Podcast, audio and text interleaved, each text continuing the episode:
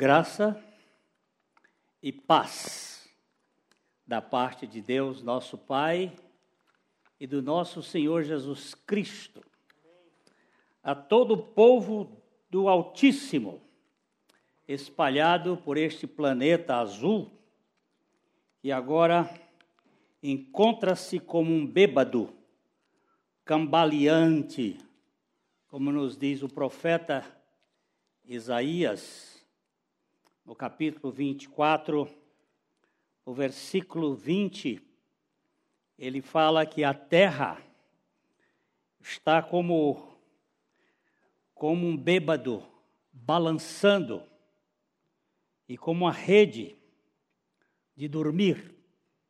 Nós estamos vivendo hoje um período bastante sério. Ah, não só a questão da pandemia, mas também a quantidade de terremotos que tem acontecido. Eles não estão sendo divulgados, mas só nos Estados Unidos, nesses últimos, das últimas semanas, foi mais de 7 mil, pequenos ou maiores, alguns de 4,5, 5,4 e outros terremotos em vários lugares além de, de gafanhotos, as pragas de gafanhotos que têm acontecido na África, na Ásia, nos países árabes, é muita quantidade de gafanhotos e a terra está cambaleante. E nós percebemos que precisamos de muito cuidado porque muitas pessoas estão estão assim relaxando, achando que não é algo que precisa ter cuidado. É, foi colocado na nossa uh, no nosso WhatsApp do Conselho da PIB uma pesquisa do grupo Barna. É um grupo de pesquisa muito séria no meio cristão ele afirma que 48% dos membros das igrejas americanas deixaram de assistir os cultos online nas últimas quatro semanas. 48%. Dos que assistiram, 60% assistiram cultos de outras igrejas e não das igrejas locais, suas igrejas.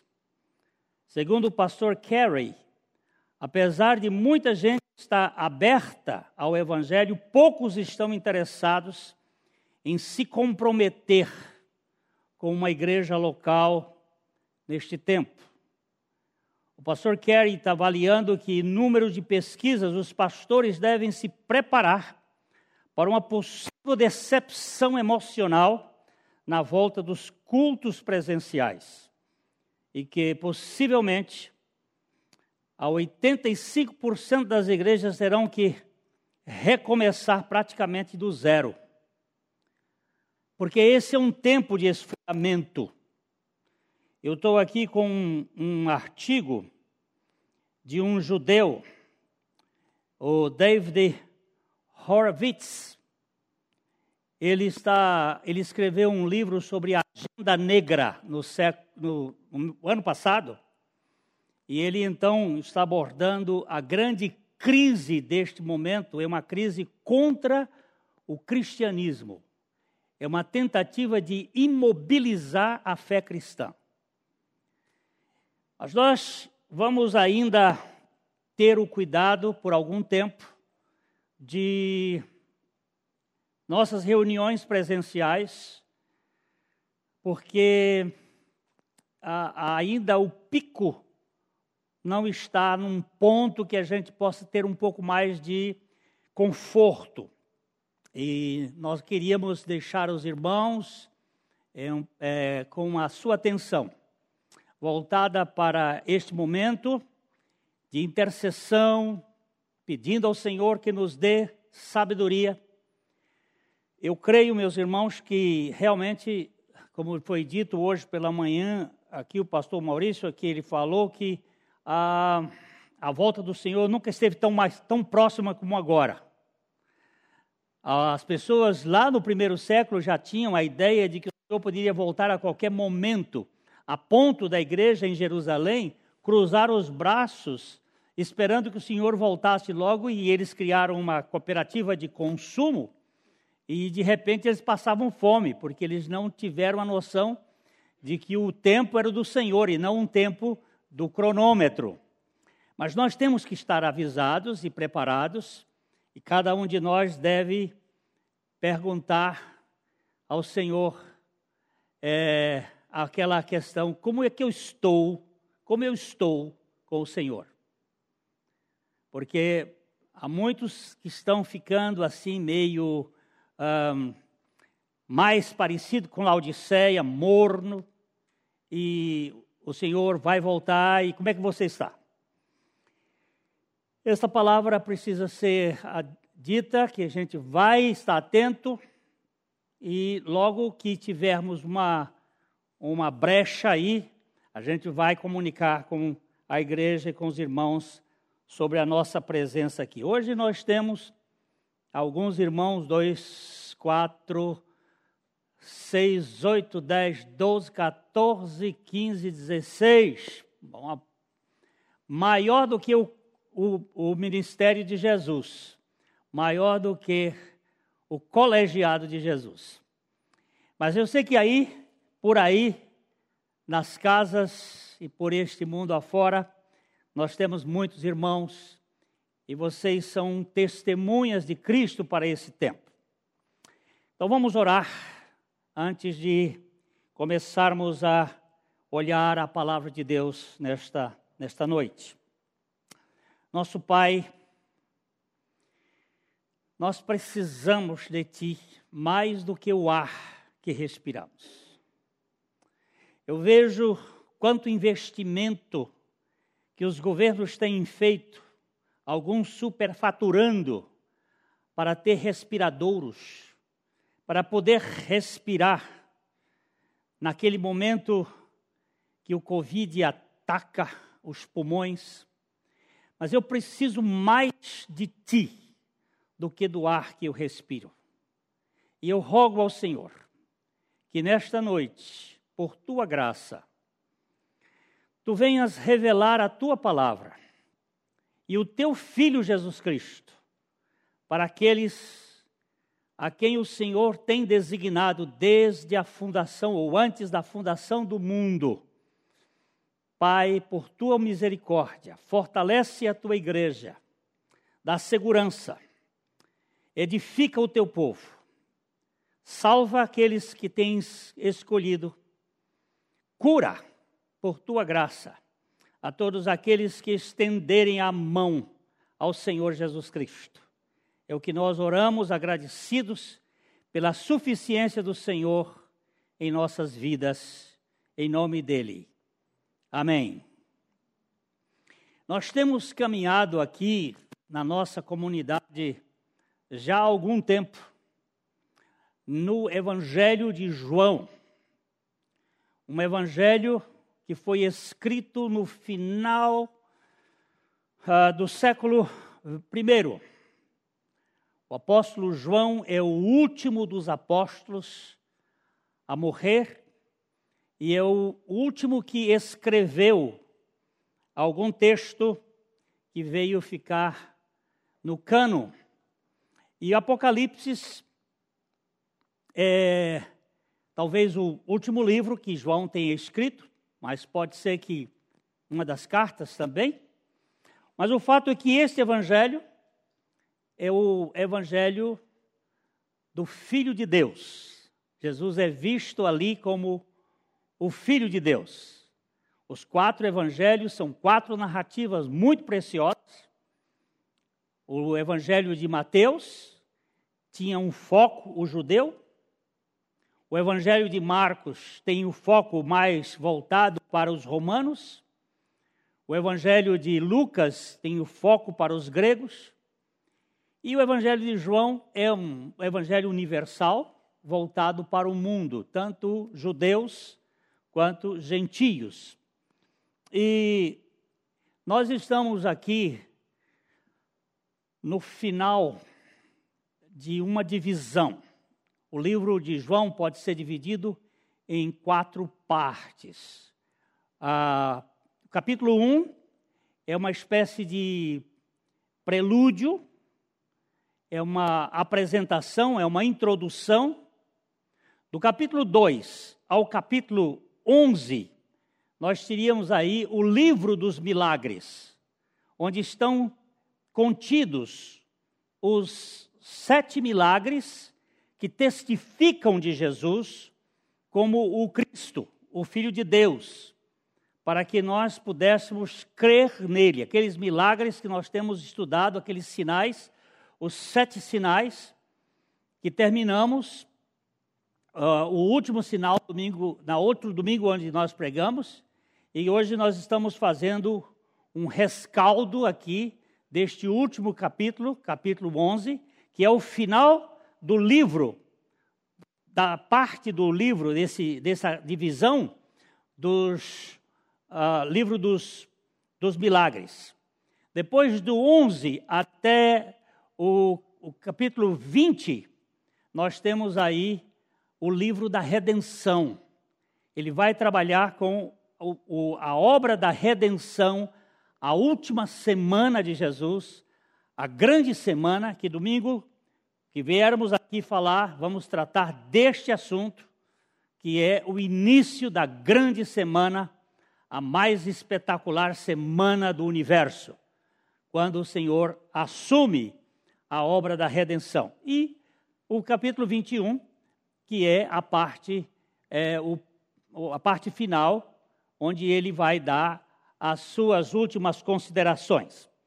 Então, aqui nos versículos, versículos 49 a 53, nós temos um, uma, uma realidade que o Caifás, o sumo sacerdote no tempo, naquele tempo, ele deu uma profecia e nós vamos analisar um pouco as suas palavras.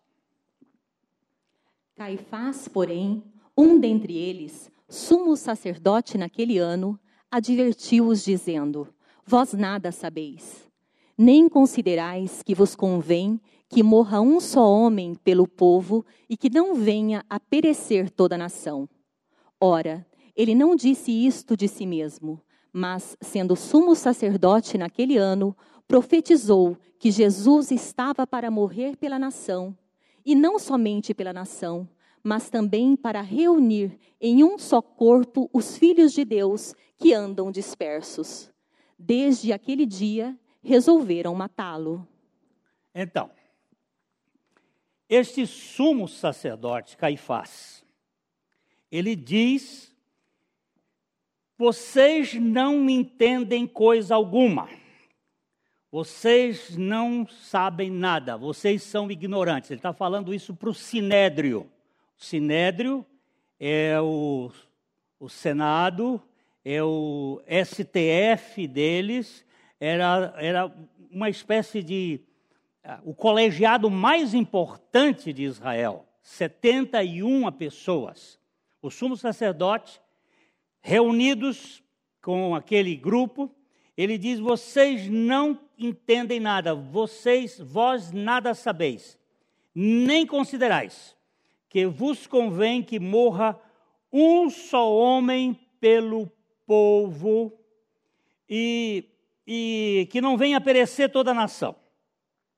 E depois ele diz que não é somente pelo povo, pela nação, mas também por todos os filhos de Deus que estão espalhados pelo mundo. Todos os filhos de Deus. Uh, este problema aqui, esta, esse enunciado, é um dos temas dos mais polêmicos da teologia cristã. Por quem Cristo morreu? Por quem Cristo morreu? Muitas discussões têm sido têm tido aí através da história. O apóstolo Paulo, ele nos diz em Romanos capítulo 5, versos 6 a 8. Romanos 5, 6 a 8. Porque Cristo, quando nós ainda éramos fracos, morreu a seu tempo pelos ímpios. Dificilmente alguém morreria por um justo, pois poderá ser que pelo bom alguém se anime a morrer. Mas Deus prova o seu próprio amor para conosco, pelo fato de ter Cristo morrido por nós, sendo nós ainda pecadores. Aqui nós temos o apóstolo Paulo falando, porque Cristo, quando nós ainda éramos fracos, morreu a seu tempo pelos ímpios. E depois no versículo 8 ele diz: ah, de fato, ah, pelo fato de ter Cristo morrido por nós, sendo nós ainda pecadores. Quem são os ímpios e os pecadores por quem Cristo morreu? Quem são estes? São todos, sem exceção? São todos sem distinção? São alguns? São muitos? Aqui nós temos uma profunda divergência de opiniões e nós vamos procurar avaliar agora uma posição que a Bíblia nos tem aberto os olhos para crermos. John Alna, um pregador um teólogo inglês do século XVII, fez o seguinte questionamento: O pai impôs sua ira devido ao pecado. O pecado, ele nos separa de Deus. Em Romanos 3, 23, Romanos 3, 23, mostra que todos pecaram. Todos pecaram. E.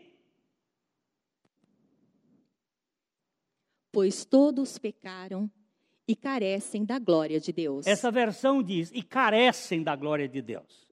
A outra versão diz assim: e destituídos estão da glória de Deus. Quantos pecaram? Todos, sem exceção. Sem exceção. E o filho suportou o castigo por um dos três motivos. Todos pecaram, e o filho suportou o castigo do pecado por um dos três motivos. Primeiro, ele morreu por todos os pecados de todos os homens. Ele morreu por todos os pecados de todos os homens. Essa é uma posição. Outra posição. Ele morreu por todos os pecados de alguns homens. Outra posição. Ele morreu por alguns pecados de todos os homens. Essas são as três posições que nós encontramos dentro da teologia. Cristo morreu por todos os pecados de todas as pessoas. Primeiro. Segundo, Cristo morreu por pelos pecados, por todos os pecados de algumas pessoas. E Cristo morreu por alguns pecados de todas as pessoas. E agora? Como sair deste caso? Qual é o caso que você pode apoiar?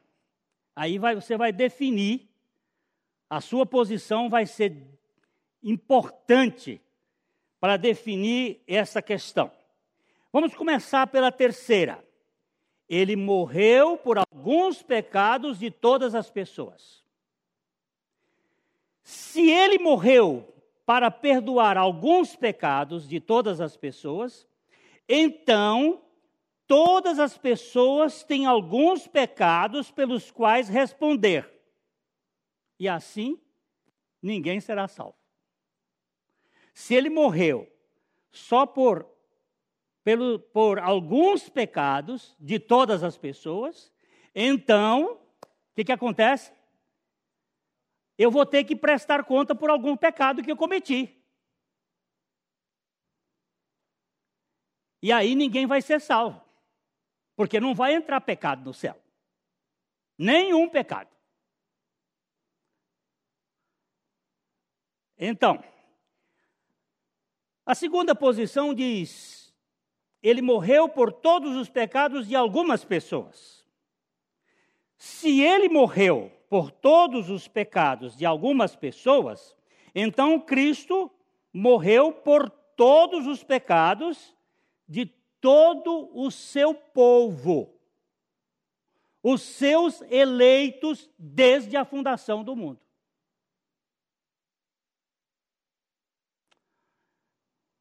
E temos então a primeira posição. Mas se ele morreu por todos os pecados de todas as pessoas, por que nem todas as pessoas estão livres do castigo devido aos seus pecados? Se ele morreu por todos os pecados de todas as pessoas, por que nem todos estão livres dos seus pecados? E é isso que nós vamos analisar aqui Ora, se ele morreu por todos os pecados de todas as pessoas, todas as pessoas estão salvas.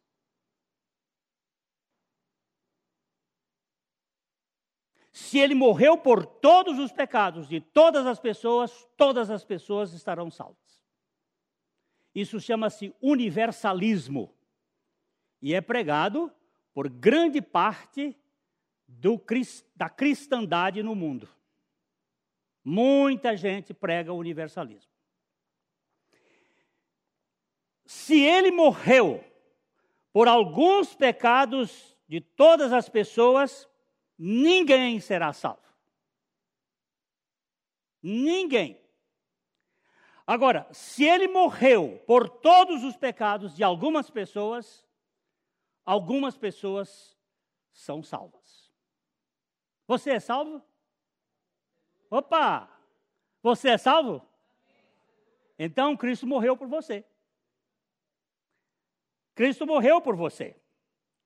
Se Cristo morreu por todos os pecados de todas as pessoas, por que nem todas as pessoas são salvas? Por que muitos o rejeitam? Ah, você pode responder por causa da incredulidade. Porque estas pessoas não creram. Eles não creram. Ok? Então eu pergunto: esta incredulidade é pecado ou não? Hã? É pecado ou não? Me responda. É pecado. E ele morreu pelo pecado da incredulidade?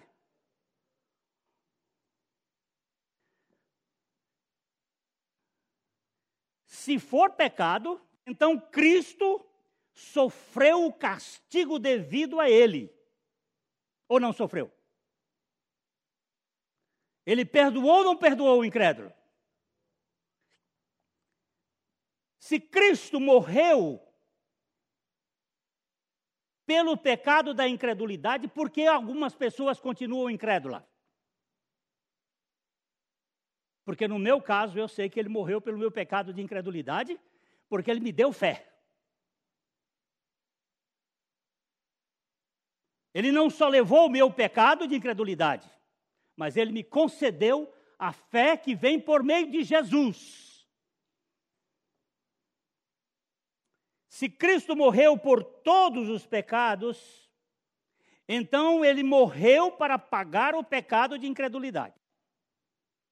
E se ele sofreu pelo pecado de incredulidade, se ele morreu, então eu posso crer que ele morreu para me dar a vida eterna.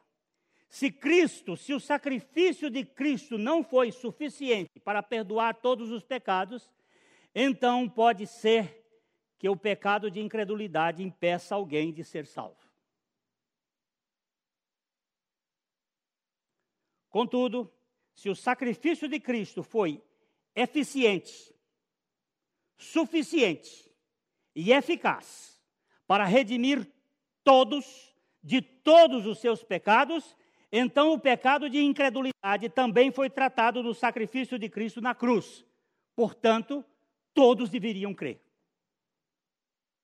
E por que todos não creem?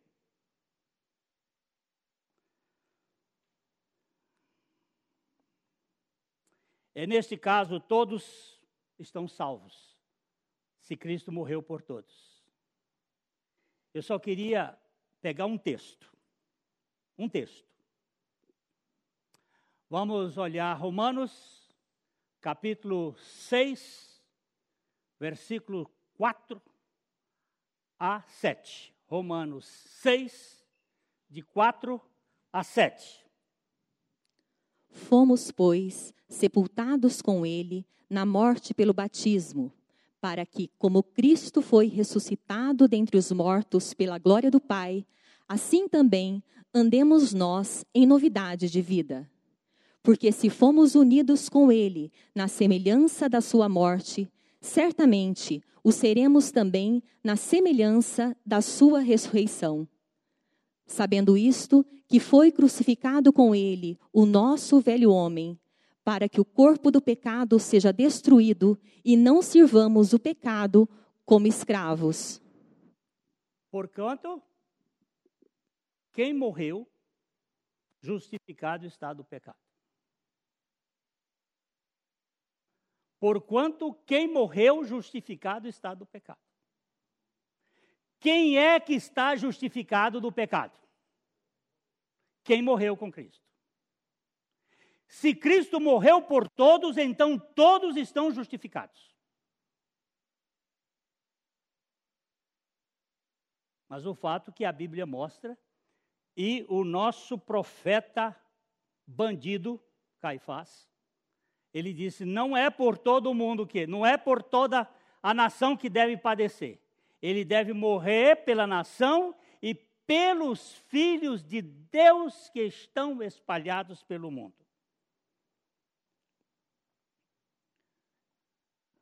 Cristo morreu por todos os pecados de alguns.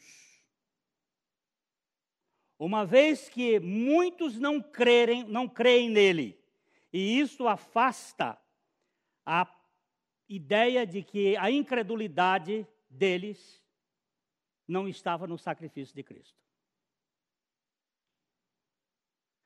Aqui, a profecia de Caifás, nós vemos algo que nos leva a concluir que Cristo morreu em favor de uma parcela descrita como a nação judaica e os filhos de Deus dispersos pelo mundo.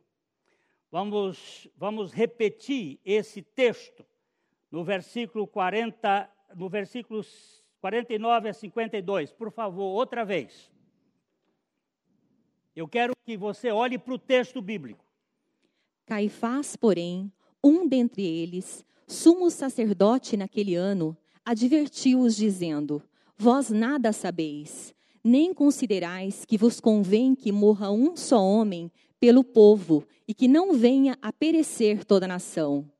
Ora, ele não disse isto de si mesmo, mas, sendo sumo sacerdote naquele ano, profetizou que Jesus estava para morrer pela nação, e não somente pela nação, mas também para reunir em um só corpo os filhos de Deus que andam dispersos.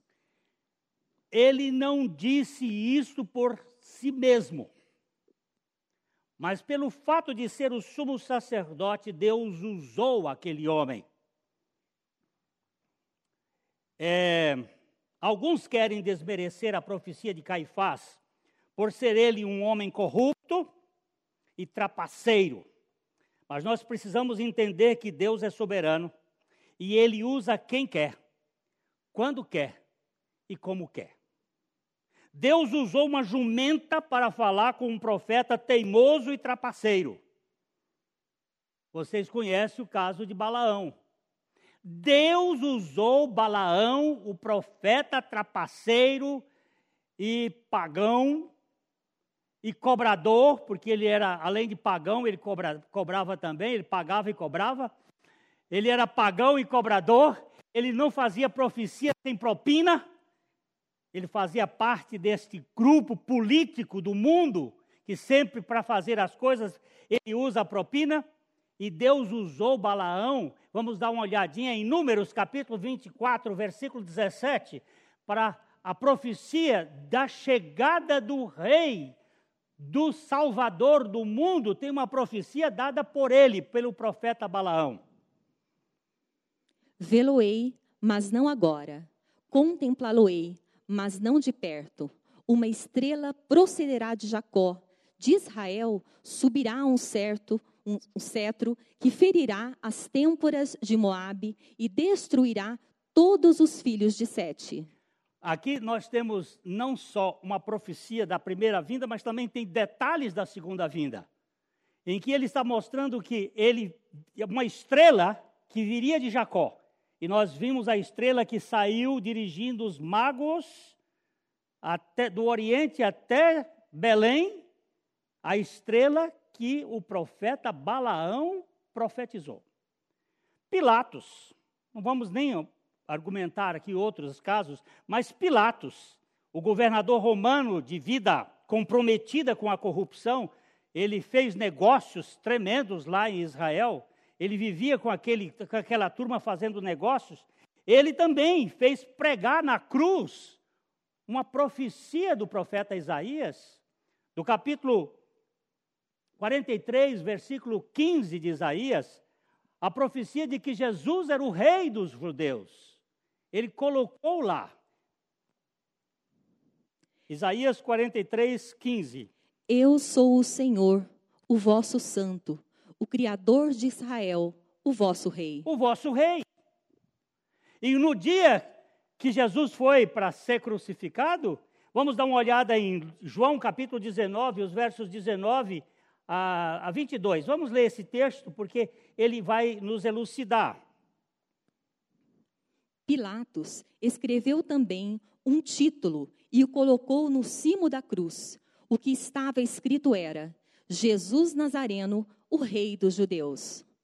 Muitos judeus leram este título porque o lugar em que Jesus fora crucificado era perto da cidade e estava escrito em hebraico, latim e grego.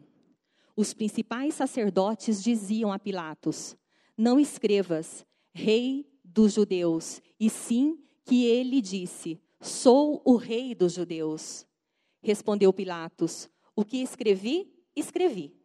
Ó, ó, ó. Ele mandou escrever Jesus, o rei dos judeus, em hebraico, em latim e em grego. Na língua deles, dos judeus, na língua oficial, na língua da religião, na língua do governo, na língua latina do império e na língua dos filósofos. O texto Jesus Nazareno, o rei dos judeus. Pilatos foi usado para levar, para mostrar ao mundo. E quando eles disseram, não diga isso, disse que ele foi ele que disse. E ele usou uma expressão que no grego é rogegrafa gegrafei. O que eu escrevi tem lei, é lei não pode voltar atrás. Está escrito. Deus usa lábios impuros para falar a sua palavra. Este sacerdote indigno, egoísta, incrédulo, inescrupuloso e cruel, os seus lábios foram usados para que inconscientemente ele desse as palavras que proclamam a gloriosa verdade central do cristianismo, que Cristo morreu em favor da nação e em favor dos filhos de Deus que estão dispersos pelo mundo. Cristo morreu por mim e por você. O meu grupo aqui está afiado. Cristo morreu por mim. Morreu por você? Eu não sei como é que você está dizendo aí na sua casa, mas este fato eu posso eu posso dizer de todo o coração. Cristo morreu pelos ímpios. Cristo morreu pelos pecadores. Eu nasci ímpio, porque a Bíblia diz que alienam-se os ímpios desde a madre. Andam errados desde que nasceram proferindo mentiras. Eu nasci ímpio e pecador. E se hoje creio, é porque Cristo morreu pelos meus pecados todos, inclusive o meu pecado de incredulidade. Por isso eu posso crer, porque Ele cobriu com a sua justiça o meu pecado, e eu posso crer nesta salvação de Deus. A salvação de Deus não é uma solução para um acidente na história do ser humano, mas é algo que foi planejado antes da fundação do mundo. Vamos para Efésios, capítulo 1, os versos 3 a 6. Efésios 1, de 3 a 6. Por favor, olhe o texto bíblico. Bendito Deus e Pai de nosso Senhor Jesus Cristo, que nos tem abençoado com toda sorte de bênção espiritual nas regiões celestiais em Cristo assim como nos escolheu nele antes da fundação do mundo, para sermos santos e irrepreensíveis perante ele, e em amor nos predestinou para ele, para a adoção de filhos, por meio de Jesus Cristo, segundo o beneplácito de sua vontade. Aleluia! Olha só, bendito, fale bem, bendito, bendiga, fale bem do Deus e Pai de nosso Senhor Jesus Cristo. Fale bem dele. Por quê? Porque ele nos abençoou com toda sorte de bênçãos espirituais nas regiões celestiais em Cristo. Por quê? Porque ele nos escolheu antes da fundação do mundo para sermos santos e irrepreensíveis perante ele. Por quê? Porque ele nos predestinou para ele, para a adoção de filhos por meio de Jesus Cristo, segundo o beneplácito da sua vontade. Não foi alguma coisa, não é um remendo. Não é uma coisa que foi feita assim de improviso. Está lá nos anais da eternidade. Esse Deus realizando algo maravilhoso.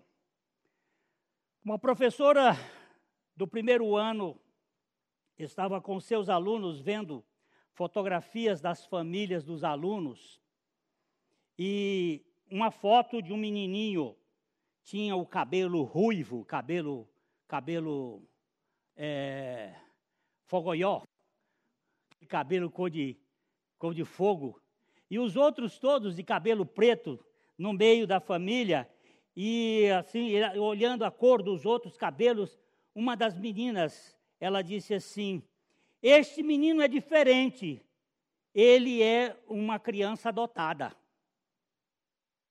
Eu sei disso porque eu também sou adotada, eu sou adotada numa família. Aí um outro coleguinha de primeiro ano perguntou para ela: é, o que significa ser adotado? E ela disse: é, significa que você cresceu no coração da, da sua mãe em vez de crescer na barriga dela. Você cresceu no coração e não na barriga. Antes da cruz, Deus providenciou para o seu povo, no seu coração, lá nas suas entranhas celestiais. Ele providenciou um tratamento para os seus filhos. Não se trata de um remendo mas de algo eterno. Eu sou um filho de Deus de eternidade a eternidade. Eric Sauer, um grande teólogo alemão do século passado, escreveu um livro neste sentido, de eternidade a eternidade. Deus não perde no meio da história. Nós vamos dar uma olhadinha em Romanos capítulo 8, Romanos 8, 28 a 30. Eu queria que você olhasse o texto da palavra de Deus com carinho. Sabemos que todas as coisas cooperam para o bem daqueles que amam a Deus, daqueles que são chamados segundo o seu propósito. Porquanto, aos que de antemão conheceu, também os predestinou para serem conformes à imagem de seu filho, a fim de que ele seja o primogênito entre muitos irmãos. Você e aos que predestinou, a esses também chamou. E aos que chamou, a esses também justificou. E aos que justificou, a esses também glorificou. Agora eu quero que você tire esse nó daqui.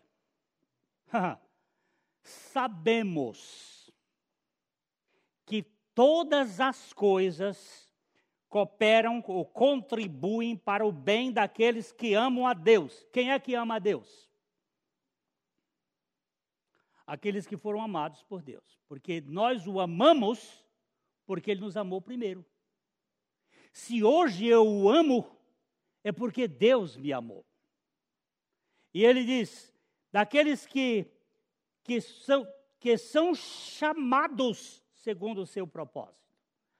Não segundo os seus propósitos, porque Deus não tem propósitos. Deus tem propósito. Um só propósito. Esse propósito é o decreto eterno de Deus de nos fazer filhos dele por meio de Jesus Cristo. E aqui é muito claro: porquanto aos que de antemão conheceu, também os predestinou para serem conformes à imagem do seu filho, a fim de que ele seja o primeiro, primogênito entre muitos irmãos. E aos que predestinou, também a estes chamou. E aos que chamou, a esses também justificou. E aos que justificou, a esses também glorificou. Ficou faltando um pedaço aqui. Ele, ele nos elegeu, ele nos chamou, ele nos predestinou, ele nos é, justificou e ele glorificou. E a santificação fica onde? É que todos estes aqui antes citados são monérgicos. O que, que significa monérgico? Deus fez. Deus fez sozinho. Mas na santificação é sinérgico. O que, que significa isso? Que Deus faz e eu respondo, e eu correspondo. A santificação é um parênteses entre a justificação e a glorificação. Neste meio existe uma ação divina e uma reação dos seus filhos. Isto gera um comprometimento, um compromisso, em que você que é filho corresponde à ação divina na sua vida.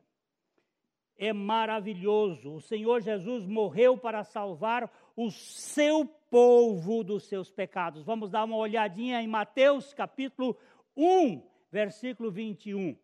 Aliás, a única coisa que ah, José entrou no nascimento de Jesus foi no registro de nascimento dele. Foi José quem deu esse nome, porque o anjo de Deus, no sonho que ele teve, disse para ele qual era o nome desse menino que ia nascer. E o que, que significa este nome desse menino que José deu a Jesus. Mateus capítulo 1, verso 21. Ele, ela, dará à luz um filho e lhe porás o nome de Jesus, porque ele salvará o seu povo dos pecados deles. Uau! Salvará quem? O seu povo. Quem é o povo de Deus? Todo mundo. Maurício hoje falou aqui, quando ele era menor, quando ele era antes, ele achava que todo mundo era filho de Deus, não é isso? Todo mundo é filho de Deus. Essa é a generalidade. Todo mundo é filho de Deus. Não, todo mundo é criatura divina. Deus criou a todos.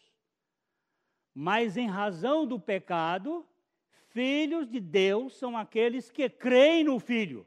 E para crer no Filho, é preciso que o Espírito Santo o convença do pecado, da justiça, do juízo.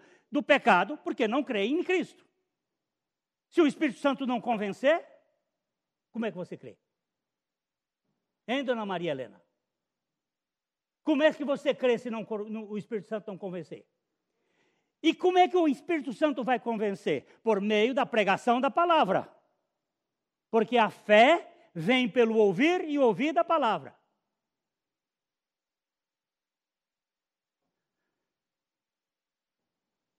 Ele disse: ele, essa criança, você vai pôr o nome dele de Jesus. Jeová Sus. Jesus é Jeová, eu sou a salvação dos pecados do seu povo. Ele tira o pecado de todo o povo dele. O povo dele não é só judeu. Vamos dar uma olhadinha aqui em João capítulo 1, versos 11 e 12. Quem é o povo de Deus? Quem é o povo, seu povo? Só os judeus apenas? Vamos ver aqui. João 1, 11 a 13. Veio para o que era seu, e os seus não o receberam. Mas a todos quanto receberam, deu-lhes o poder de serem feitos filhos de Deus, a saber, aos que creem no seu nome, os quais não nasceram do sangue, nem da vontade da carne, nem da vontade do homem, mas de Deus. Prestou atenção? Veio para o que era seu. Quem eram os seus aí, Josué? Veio para o que era seus, mas os seus não receberam. Que seus era este? Seriam judeus? Alguns acham que sim. Seriam as suas criaturas? Outros também acham. Mas veio para o que era seus e os seus não o receberam. Mas, todavia, porém, contudo, entretanto, todos quantos o receberam, não é aceitaram, é receberam. Ah, você, você fica rachando cabelo, aceitar e receber a mesma coisa. Não é. Essa, esses políticos todos que estão aí recebem propina. Não, eles aceitam propina. Quem recebe esmola é mendigo. Mendigo não aceita esmola, recebe, porque ele tem que viver com a esmola. Se não der esmola, ele morre. Receber é passivo, aceitar é ativo. Eu posso rejeitar. E diante desta graça, o Filho de Deus não tem como rejeitar, a graça é irresistível. E ele aqui veio para o que era seus e os seus não receberam. Mas quantos? Todos. Quantos o receberam? Deu-lhes a autoridade, a exousia no grego. O Marquinhos gosta muito, deu-lhes o prazer, aquela condição, aquela alegria. Eu sou filho do coração de Deus não só filho da geração, mas o filho do amor de Deus eterno. Deu-lhes a condição de serem feitos filhos de Deus, a saber, aos que creem no seu nome. Aí ele usa três categorias: os quais não nasceram do sangue, nem da vontade da carne, nem da vontade do varão, mas de Deus. Do sangue com consanguineidade. Não é uma questão de raça. Não é porque é judeu que é filho de Deus. Não é por uma questão de instinto.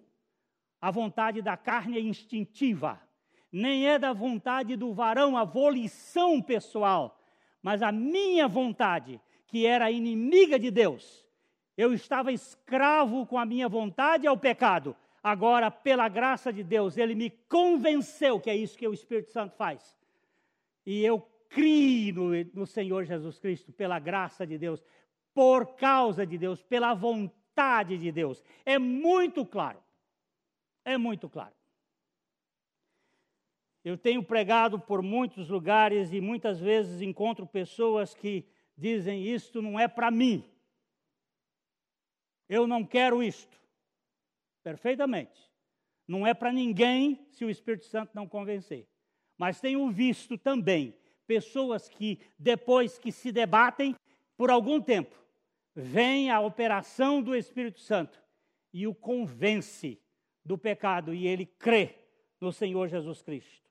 Jesus veio buscar as suas ovelhas entre os judeus, bem como no mundo. João capítulo 10, versículo 16.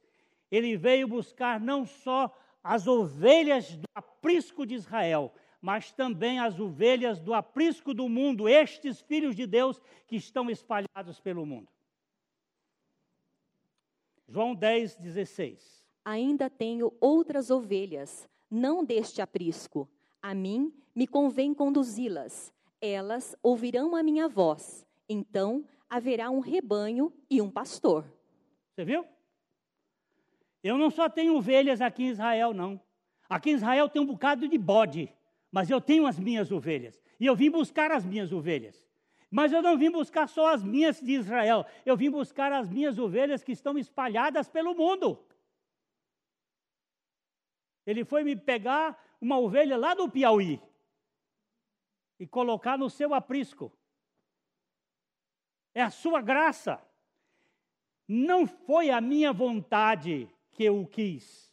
Eu não o quereria se ele não tivesse me querido. Ah.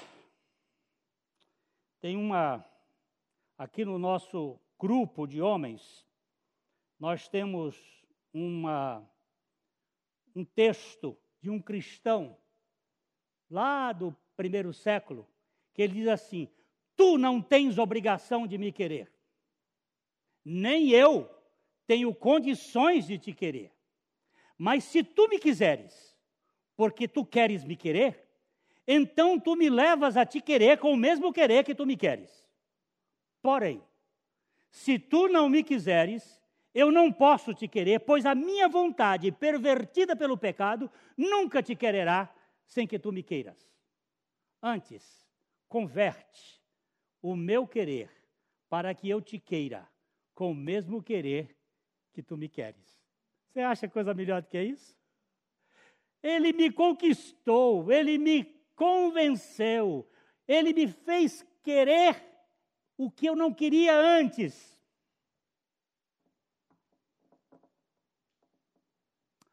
Minha esposa e eu somos casados há 48 anos, mas houve um tempo que nós tivemos um namorisco, depois acabamos e ela não me queria mais. Mas eu tanto a quis que ela acabou me querendo. Eu tanto a quis, eu não sei qual foi a vantagem que ela teve, só o prejuízo, mas ela acabou me querendo. No caso de Deus, não. No caso de Deus, só ele teve prejuízo. Mas ele não teve prejuízo, porque ele pagou todo o prejuízo para ter uma família com gente que tenha o caráter do seu filho. Ele veio buscar as suas ovelhas. O evangelho alcança todos os eleitos, tanto judeus como gentios. Em Tito, capítulo 1, verso de, uh, capítulo 1, de 1 a 4. Tito 1, de 1 a 4. Eu vou caminhar um pouquinho mais até meia-noite, mas. Ok? Paulo, servo de Deus e apóstolo de Jesus Cristo, para promover a fé que é dos eleitos de Deus e o pleno conhecimento da verdade segundo a piedade, na esperança da vida eterna que o Deus que não pode mentir prometeu antes dos tempos eternos. E em tempos devidos manifestou a sua palavra mediante a pregação que me foi confiada por mandato de Deus, nosso Salvador a Tito, verdadeiro filho, segundo a fé comum, graça e paz da parte de Deus Pai e de Cristo Jesus, nosso Salvador. Oi, coisa linda. Olha aqui, Paulo, Paulo, servo e apóstolo de Jesus Cristo para promover a fé que é dos eleitos.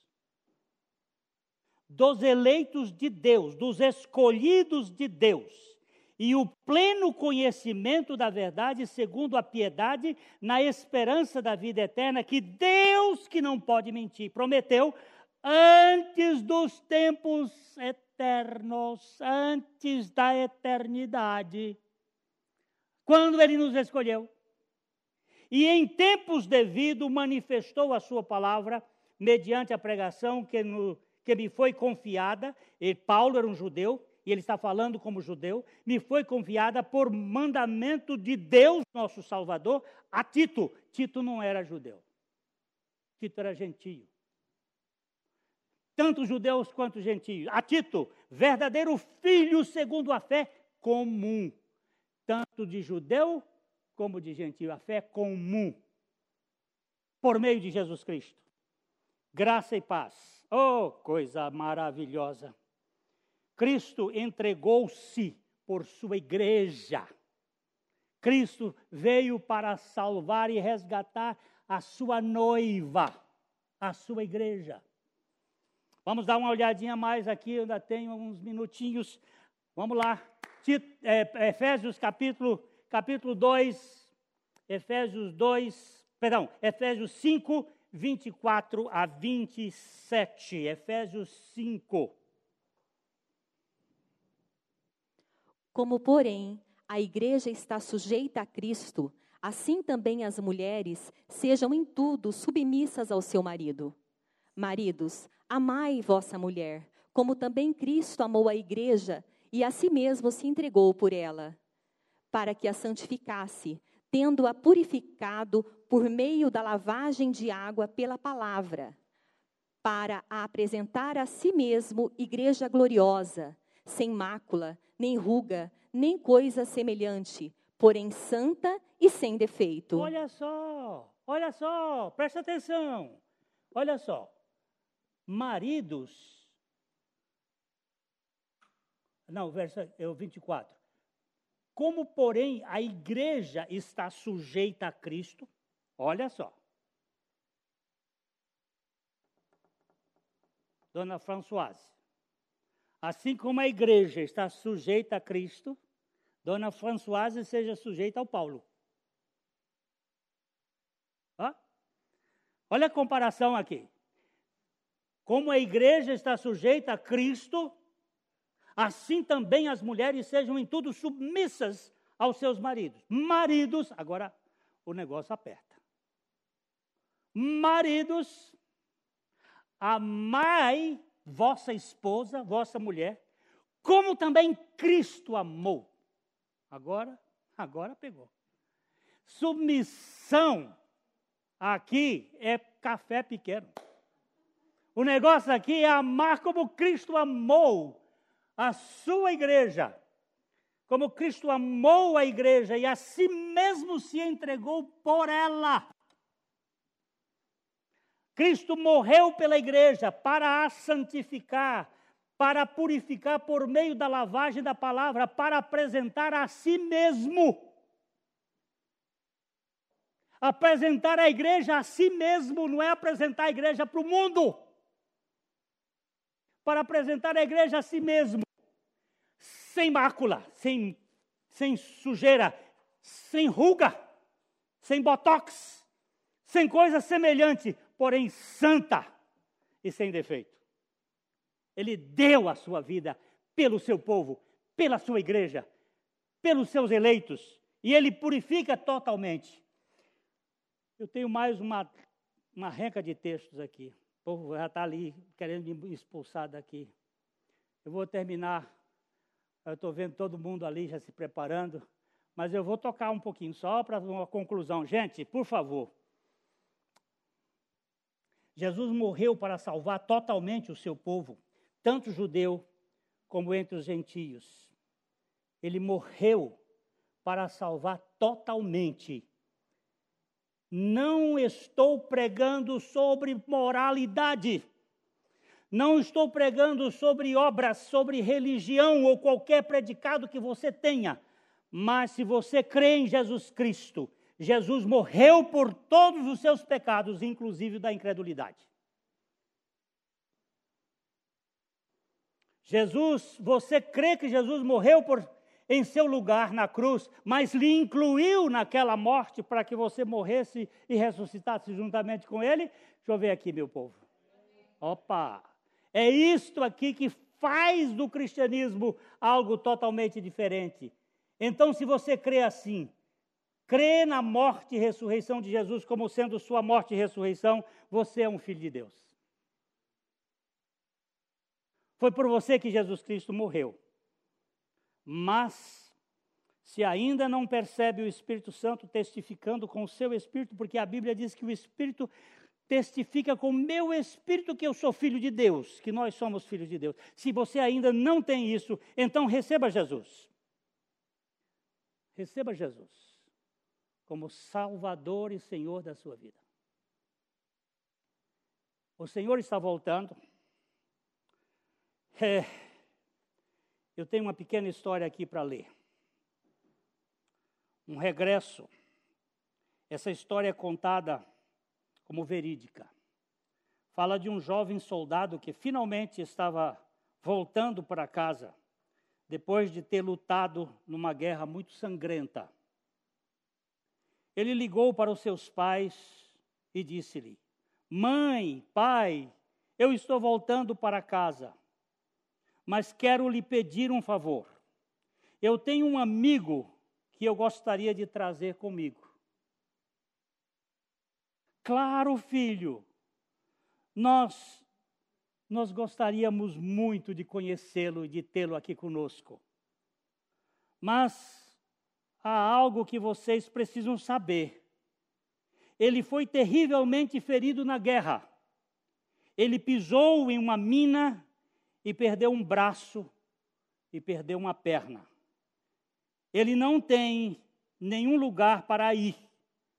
E por isso eu quero que ele venha morar conosco. Puxa, filho, não é fácil cuidar de uma pessoa com tantas dificuldades assim. Mas traga-o com você. Nós vamos ajudá-lo a encontrar um lugar para ele. Não, mãe e pai, eu quero que ele venha morar conosco que ele venha morar em nossa família. Filho, nós não podemos assumir um compromisso tão grande assim. Ele não seria feliz morando aqui conosco. E nós perderíamos um pouco de nossa liberdade. Vamos achar um lugar e que cuide dele bem. Está certo, pai. O senhor tem toda a razão. Alguns dias depois, no entanto, eles receberam um telefonema da polícia. O filho deles havia cometido suicídio num hotelzinho de beira da estrada, numa cidade vizinha bem perto deles. Quando eles foram fazer o reconhecimento do corpo, descobriram que o amigo do qual ele falara era ele mesmo que havia sido gravemente ferido na guerra e esconderam o fato de seus pais, com medo de não ser aceito por eles. Isso pode acontecer com os homens, mas isso não pode acontecer com Deus. Ele me pegou totalmente aleijado emocionalmente, espiritualmente, morto.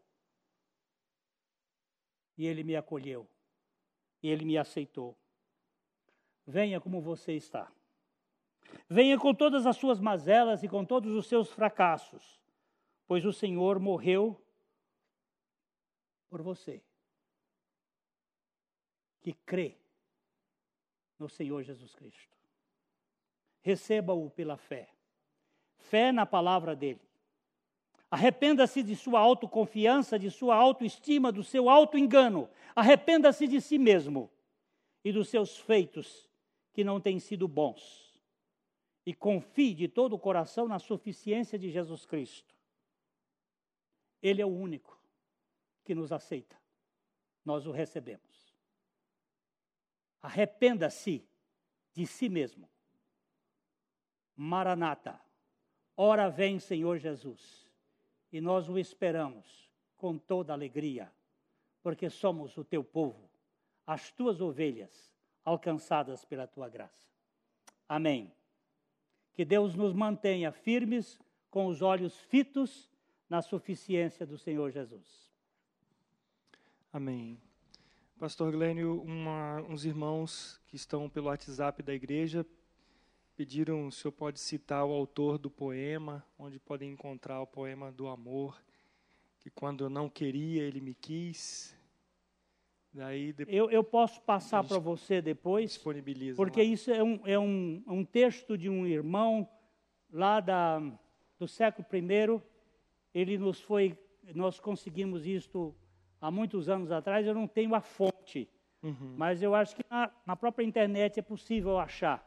Mas uhum. eu passo para você tá. e você passa para esses irmãos. Sim. O seu querer só pode se voltar para Deus se Deus o quiser. É verdade. O cântico que nós vamos cantar agora, ele diz: é como Deus dizendo para nós: não tenha sobre ti um só cuidado, qualquer que seja, pois um somente um seria muito para ti é, esse esforço que não sustenta nada da nossa parte, mas uma palavra fiel do nosso Deus que nos sustenta a cada dia, Ele nos querendo. Graças a Deus por isso.